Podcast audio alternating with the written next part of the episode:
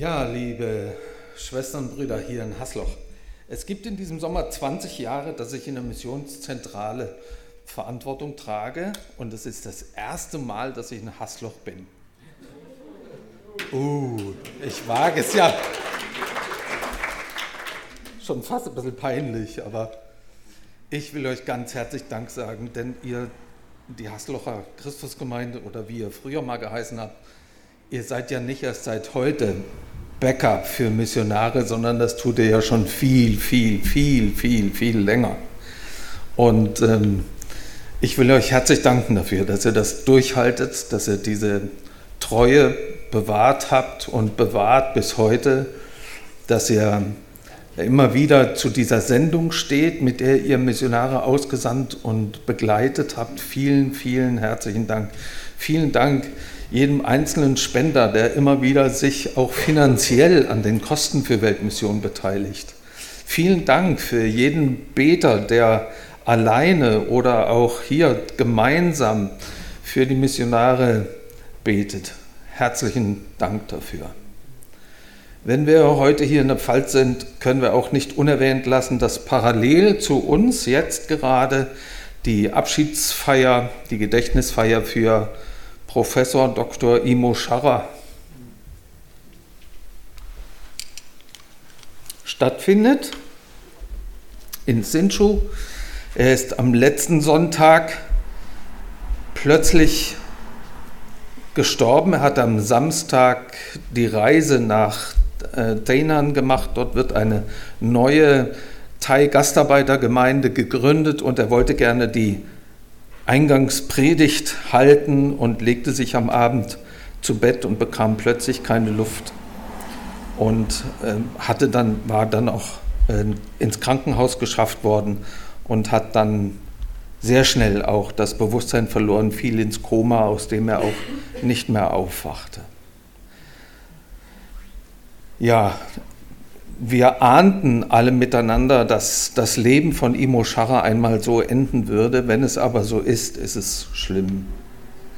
Und ähm, ich danke herzlich allen, die heute auch schon die Hände gefaltet und dafür gebetet haben, dass bei dieser Gedächtnisfeier, zu der wir 600 Gäste erwarten, ähm, dass da wirklich etwas geschieht zur Ehre Gottes und nicht einfach nur die Trauer über den plötzlichen Tod von Imo.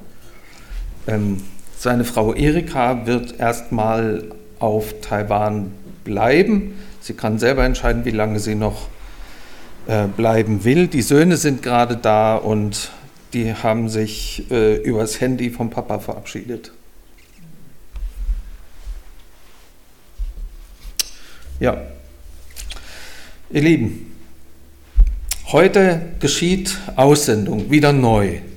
Es wird euch kaum auffallen, bis Iping und Kaicho wieder da sind, äh, weil die Intervalle kürzer werden. Das hat die Bundesregierung gemeinsam mit der brasilianischen Regierung vor etlichen Jahren äh, beschlossen.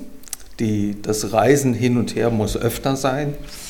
Ähm, das hängt mit der Sozialversicherung zusammen und sowas alles muss ich euch jetzt nicht auseinander posementieren.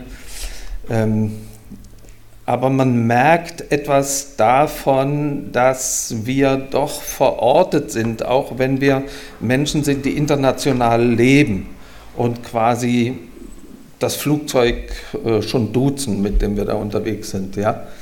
Ähm, auch Menschen, die international unterwegs sind, die haben eine Verortung, ähm, gehören irgendwo hin, auch wenn sie da selten sind. Und ähm, diese Verbindung zu gestalten gehört zur Art und Weise, wie Gemeinde Jesu lebt. Der Ball ist rund, hatte mal irgendein Trainer gesagt, wenn ich mich recht erinnere. Und das gilt eben auch für die Erde. Und dieser Erde gehört diese Nachricht von der Liebe Gottes. Ich war einmal in Brasilien unterwegs im Nordosten. Da hatte mich Hartmut Ziegler mitgenommen. Ich erzählte irgendwo im Nowhere ähm, von meiner ersten Begegnung mit Jesus und lud die Menschen ein, sie könnten doch auch Jesus begegnen. Ein Mensch hat das ernst genommen und hat Jesus eingeladen, sein Herr zu werden. Die Veränderung war erstaunlich. Und er fragte mich im Anschluss, sag mal, wie lange weißt du das eigentlich schon, dass Gott seinen Sohn gesandt hat? Naja, sagte ich, 30, 35 Jahre wird das schon her sein. Ne? Da wurde dieser schwarze Mann blass und hat mich vorwurfsvoll angeschaut und sagt, und da kommst du erst jetzt? Die Botschaft ist wirklich dringend, liebe Schwestern und Brüder. Die Botschaft ist wirklich dringend. Ja? Und ich möchte gerne auch, äh, wenn so viele erfahrene Missionare ähm, mit vielen Jahrzehnten Erfahrung schon hier sind, gerne heute Morgen nochmal die Geschichte lesen, wie Jeremia in den Dienst Gottes berufen wurde, weil ich weiß, dass Gott eben solche Aufträge ausspricht. Ich lese aus Jeremia 1, die Verse 4 bis 12. Jeremia 1, 4 bis 12, falls ihr auf dem Smartphone schnell mitlesen wollt.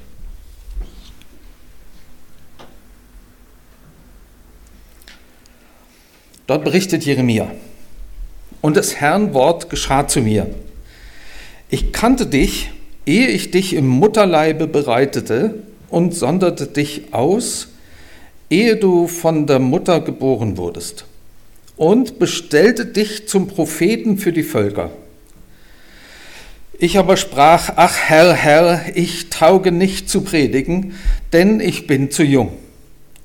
Der Herr sprach aber zu mir, sage nicht, ich bin zu jung, sondern du sollst gehen, wohin ich dich sende, und predigen alles, was ich dir gebiete.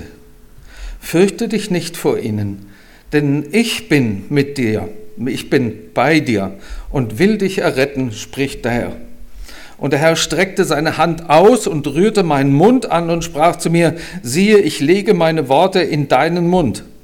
Siehe, ich setze dich heute über Völker und Königreiche, dass du ausreißen und einreißen, zerstören und verderben sollst und bauen und pflanzen. Und es geschah des Herrn Wort zu mir, Jeremia, was siehst du? Ich sprach, ich sehe einen erwachenden Zweig. Und der Herr sprach zu mir, du hast recht gesehen, denn ich will wachen über meinem Wort, dass ich's tue. Soweit die Stelle aus Jeremia 1. Ich möchte gerne ähm, ein wenig über Jeremia erzählen. Jeremia war offensichtlich ein junger Mann. Junger Mann muss man schon erklären, das ist zur Zeit Jeremias, das ist ungefähr 2500 Jahre her, dass das passiert ist. Zur Zeit Jeremias äh, war ein junger Mann ein Mann, der noch nicht verheiratet ist und ähm, dann ist er aber noch nicht erwachsen, wenn er geheiratet hat, sondern er ist erst erwachsen zur Zeit Jeremias, wenn er Kinder in die Welt gesetzt hat. Das kann nicht jeder, es funktioniert nicht bei allen und trotzdem ist das so die grobe Richtung. Jeremia also ist auf alle Fälle kinderlos, vielleicht sogar noch nicht verheiratet ein junger Mann in seiner ersten Zeit Berufserfahrung vielleicht als Priester, denn die Aufgabe, das ist wie bei Heris, die Aufgabe wurde von Generation zu Generation vererbt. Priestergeschlecht, Jeremia, ist also einer, der vom Vater schon gelernt hat, wie es geht, bestimmte Einstellungen natürlich gelernt hat, theologisches Wissen geerbt hat, aufgesogen mit der Muttermilch.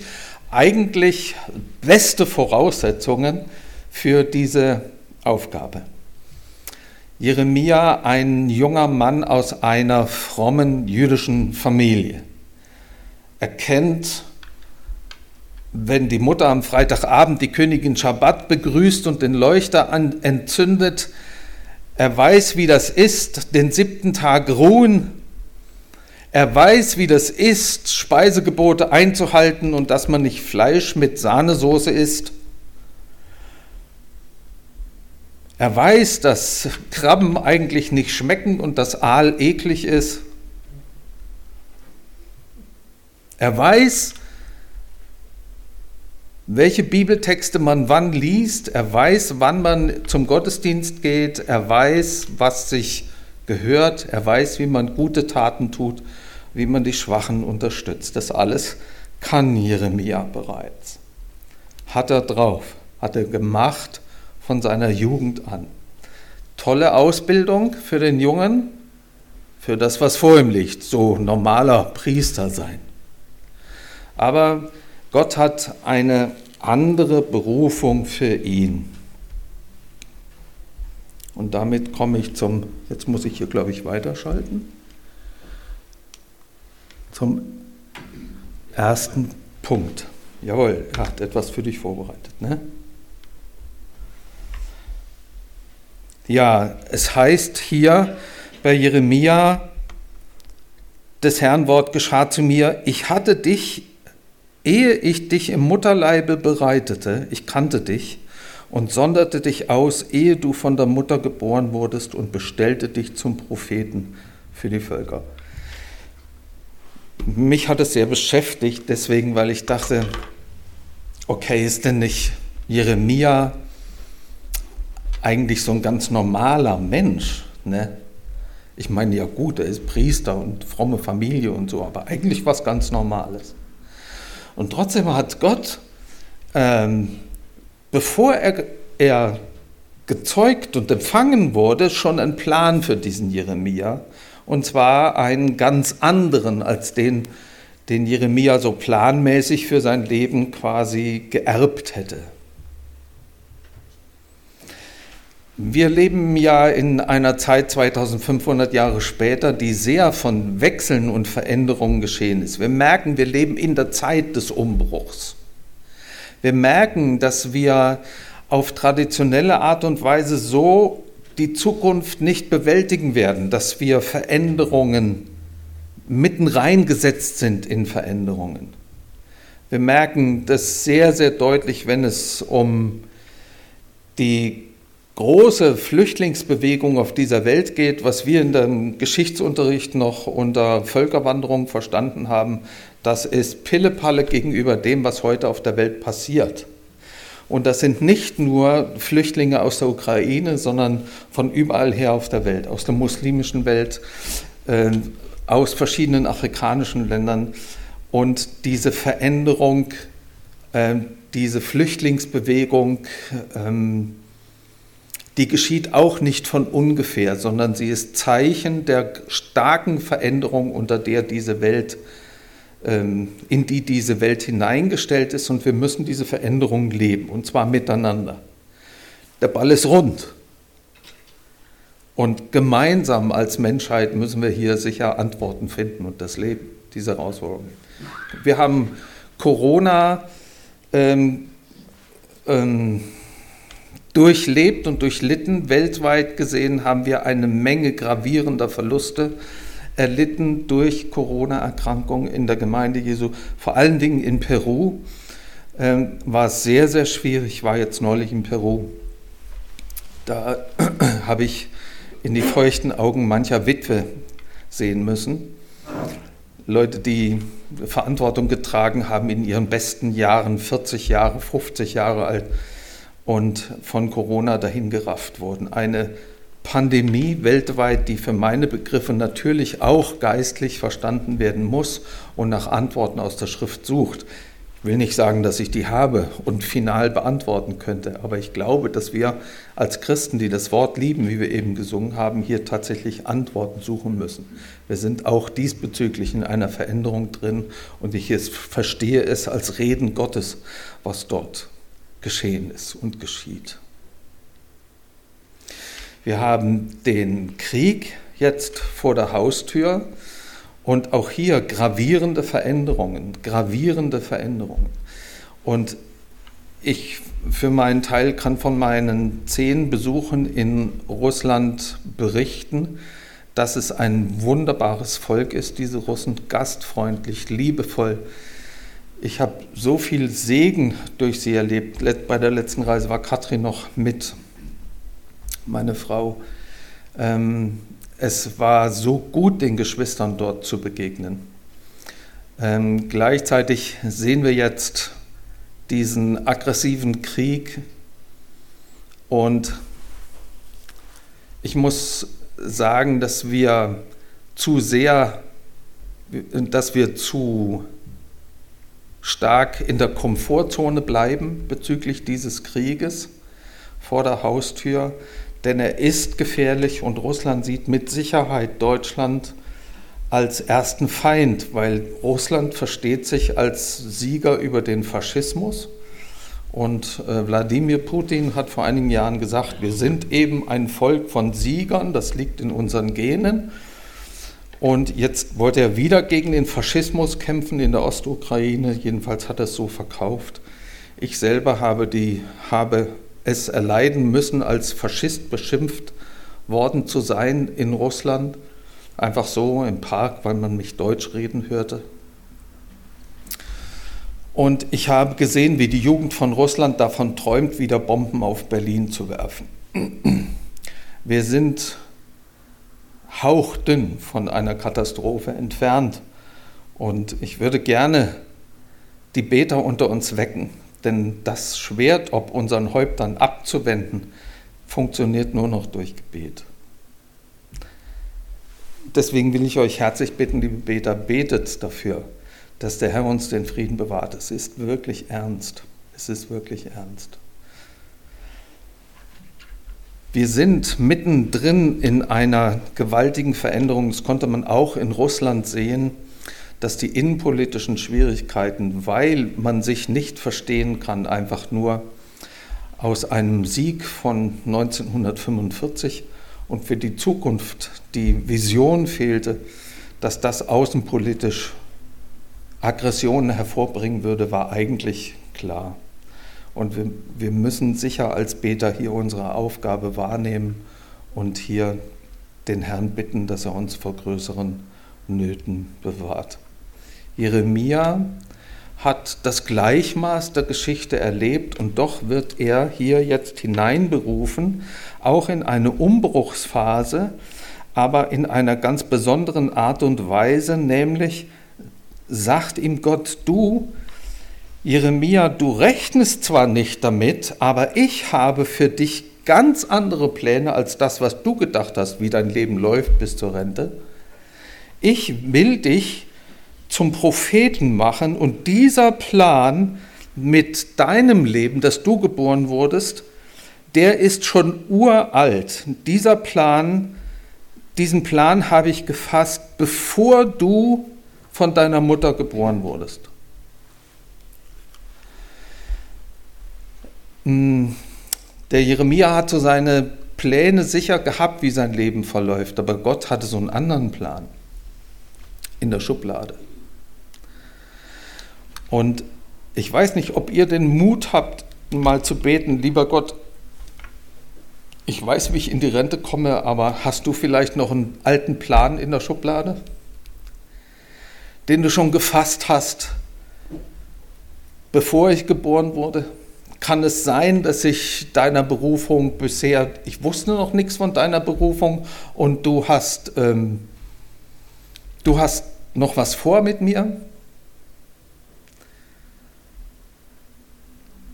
Ich möchte euch da gerne herausfordern, weil als ich eine Berufung erlebte zum, zur Verkündigung des Evangeliums, da hatte ich genau diesen Eindruck, den Jeremia hier bekommt von Gott, dass Gott alte Pläne hatte und sie mir offenbarte und ich quasi von ihm gefordert war, in diese alten Pläne einzustimmen.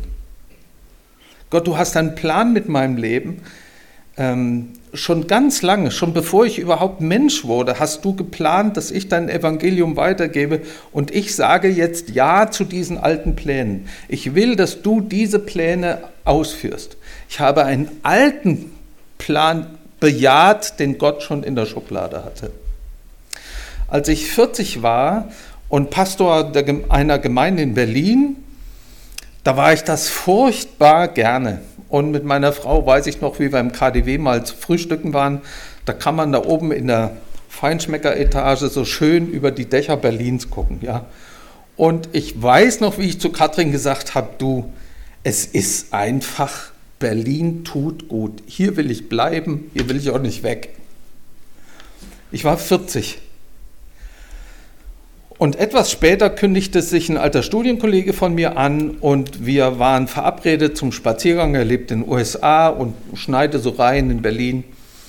Und wir spazierten so und wir sprachen darüber, in welcher Lebensphase wir sind. Und wir sprachen darüber, wie schwer es Gott hat, die Leute, die jetzt so 40 sind und so gesettelt sind und wissen, was sie können und eine Stelle haben und ihre PS auf die Straße bringen, wie schwer es Gott hat, die ähm, anzusprechen mit seinen alten Plänen. Dass die bereit sind, ihren Kurs nochmal Gott zur Verfügung zu stellen, zu sagen, okay, jetzt, äh, es scheint mir ein bisschen gewagt, aber ich sage jetzt nochmal Gott, ich will dir zuhören. Versteht ihr, wo, wo ich bin? Ja? Für 40-Jährige eine schwierige Frage. Aber ich wusste, als wir darüber sprachen, ich muss nochmal mit meinem Herrn darüber reden. Und so sehe ich mich heute noch, wie ich mit meinem Studienkollegen dort betete und sagte, Herr, wenn du so einen lustigen Plan hast mit mir, ähm, okay, dann will ich hören. Aber ich hatte natürlich einen Hintergedanken und wusste, meine Frau, die mit Spreewasser getauft ist, die singt jeden Morgen schon, aber zu Hause kann ich nur in Berlin sein. Und die wird ganz sicher sagen, nö, nö, nö, nö, nö. Und ich ging nach Hause und erzählte Katrin davon. Und Katrin sagte, okay, jetzt ging es die ganze Zeit um mich, jetzt machen wir mal das, was Gott dir sagt. Mir blieb die Klappe natürlich offen und ähm, ja, und ich wusste, Gott hat was vorbereitet. Mein Hauptargument, das wird sowieso nichts, weil meine Frau auf alle Fälle das nicht will, war mir genommen. Und dann dauert es auch nicht lange und äh, Gott hat meine alte Berufung zum Missionsdienst, die schon 20 Jahre her war, verwirklicht und ich wurde in die Missionszentrale versetzt. Okay, was will ich mit dieser Geschichte aus meinem Leben? Ich möchte gerne, dass ihr, liebe 40-Jährige, 40 bis 45, wer gehört dahin? Bitte mal ums Handzeichen. Okay, das sind doch etliche. Schön, dass ihr da seid. Also alle anderen mal weghören. Ich, ich, ich möchte einfach nur gerne, dass ihr Gott nochmal nach dem alten Plan fragt. Hat Gott einen alten Plan noch in der Schublade? Ja. Ich habe gehört, dass Pastoren das sogar mit 60 noch trifft, dass sie so einen alten Plan plötzlich entdecken und eine neue Berufung annehmen. Mein zweiter Punkt, der wird deutlich kürzer.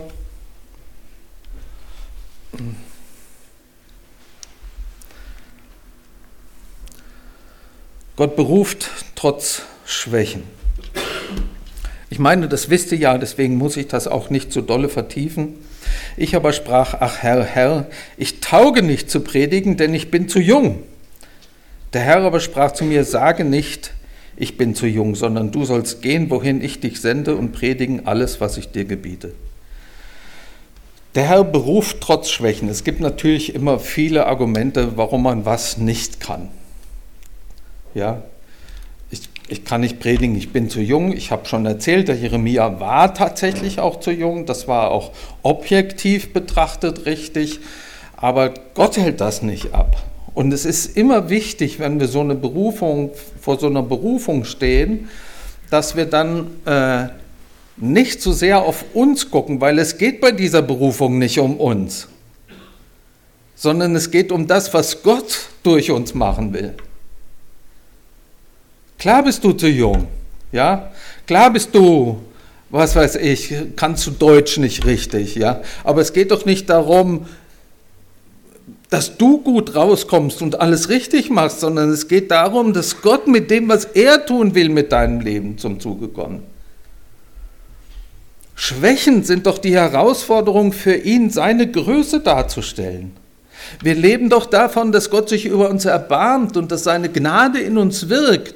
Darum sagt der Paulus 2. Korinther 12, darum will ich mich am allermeisten meiner Schwachheit rühmen, weil wenn ich schwach bin, bin ich stark. Also, Gottes Stärke ist gefragt. Wer hat Schwachheit?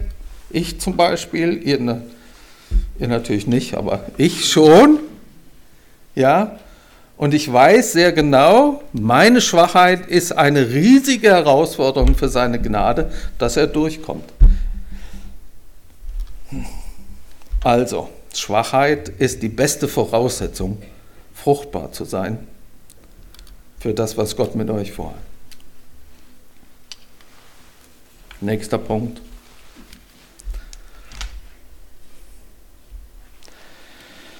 Gott hat einen Auftrag. Siehe, ich setze dich heute über Völker und Königreiche, dass du ausreißen und einreißen, zerstören und verderben sollst und bauen und pflanzen.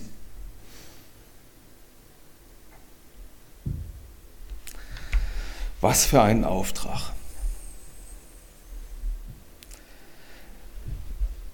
Wir sind ja berufen, das, was wir mit Jesus erlebt haben, weiterzugeben. Und wir, was wir erlebt haben, ist seine Liebe zu uns, seine Vergebung und seine Kraft, die in Schwachen mächtig ist, bis heute. Diese Nachricht sollen wir natürlich weitergeben. Aber man sieht bei Jeremia, dass diese Nachricht vom lebendigen Gott ähm, nicht immer auf Harmonie trifft und nicht immer Harmonie auslöst.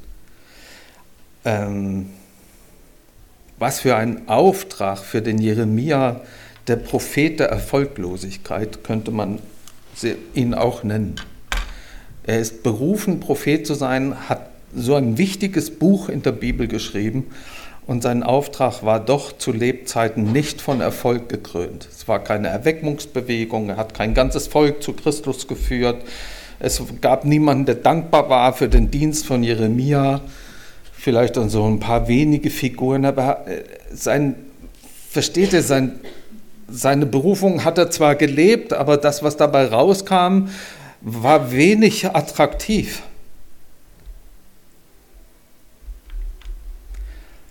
Ah, wenn, wenn Gott zu so einem Dienst beruft, wo man nicht so viel sieht, was da hinten bei rauskommt, sondern äh, sein Dienst immer wieder als Zerstörung, Verderben und Ausreißen erlebt wird, ja, wenn es gar nicht um Harmonie geht, wo der Jeremia doch so ein harmoniebedürftiger Mensch war, immer nur diesen Widerstand zu spüren, ist extrem schwer auszuhalten. Immer wieder unter der Berufung Gottes zu stehen und ähm, immer wieder hineingestellt zu werden in eine Situation, in der man nicht erfolgreich ist. Das ist sehr, sehr, sehr schwierig. Wir sind dazu berufen, die Versöhnung zu predigen. Aber ich möchte gerne noch einmal sagen, Eping und Kaizo, ihr wisst ja selber aus eigenem Leben, dass das Leben nicht nur von Erfolg gekrönt ist. Ja, ihr, ihr wisst, wie das ist, Feindschaft äh, zu erleben. Ja, ihr wisst, wie das ist, wenn das nicht alles harmonisch geht. Ihr wisst, wie das ist, wie man hinstehen muss um Christi willen und auch Widerstand leisten, ohne dass da jemand einverstanden ist. Ja. Es gehört zu unserem Missionsdienst dazu. Missionsdienst ist immer auch ein Dienst der, des Streitens. Was soll ich machen? Es ist nicht anders. Ich würde drumherum reden, wenn ich sagen würde, es ist anders. Ja. Missionsdienst ist ein Dienst des Streitens. Und diese diese Seite des Dienstes habt ihr ja schon viel erlebt. Ich wünsche euch jetzt für die nächsten zwei Jahre was anderes. Ja? Aber ich will euch auf der anderen Seite eben auch Mut machen zu sagen, ähm,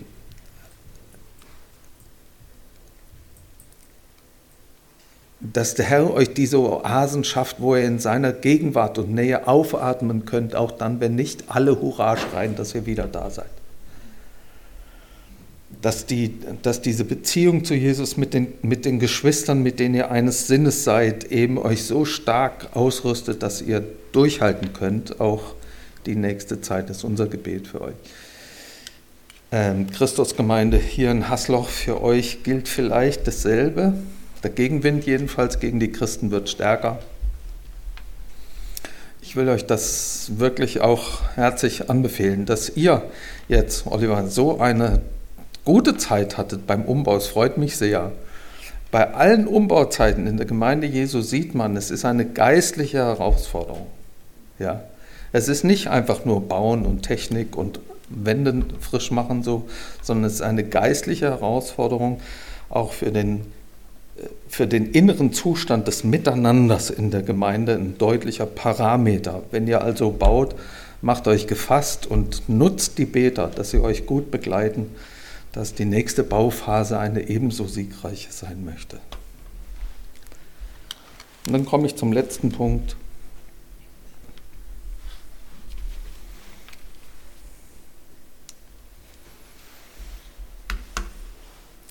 Gott wird durch dich handeln.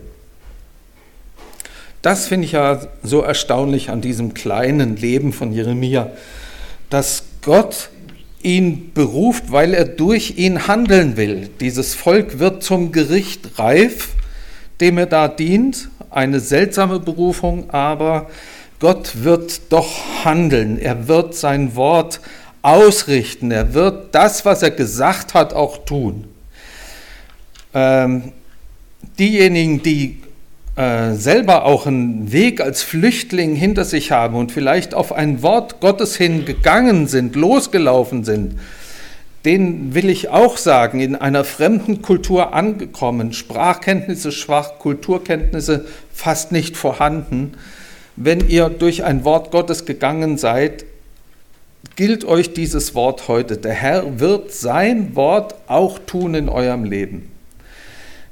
Ihr werdet das erleben an dem Ort, in diese Zerreißproben, in die ihr gestellt seid, in die Veränderungen, in die ihr hineingestellt seid. Ihr werdet das erleben, dass Gott über seinem Wort so wacht, dass er es auch umsetzt. Gott macht keine leeren Worte und dann passiert nichts. Heiße Luft produziert Gott nicht, sondern das, was Gott sagt, das tut er in der Heimatkultur und auch in der neuen Gastkultur. Gott handelt nach seinem Wort. Und wenn ihr auf ein Wort hin losgegangen seid, dann verlasst euch darauf, Gott wird sein Wort auch vollenden. Das gilt auch für alle Hasslocher. Ähm, wenn ihr losgeht um Christi willen, wird Gott auch sein Wort vollenden. Verlasst euch drauf. Amen. Amen.